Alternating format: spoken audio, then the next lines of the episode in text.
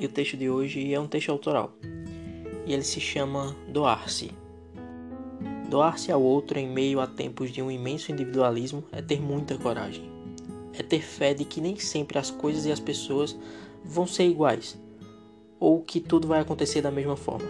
E justamente por isso é tão bom viver. É sempre uma nova oportunidade de experienciar novos momentos. Doar-se é saber ser singular e ao mesmo tempo ser conjunto, sem querer de algum modo tirar vantagem disto. É entender que o outro é inteiro e que devemos auxiliá-lo e dar o tempo necessário para que ele possa crescer, florescer e ser ele mesmo. E só assim conseguiremos evoluir como pessoas. Nem sempre se doar é fácil, pois significa parar de pensar em si mesmo e começar a pensar no outro. E talvez leve um tempo até que a gente aprenda a parar de nos colocar como o ponto central de todo o universo, como se tudo dependesse de estarmos no centro de todas as situações e relações.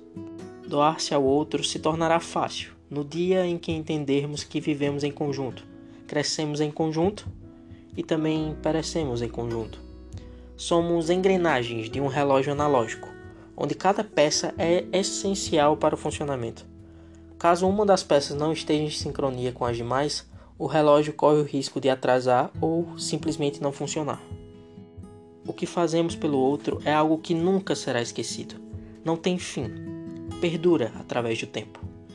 Entendo que se doar é um ato de carinho, de zelo, de fé. É confiar e dar ao próximo o que de mais precioso existe em cada um de nós: amor. Então, se doar é dar amor, por qual motivo eu não faria isso?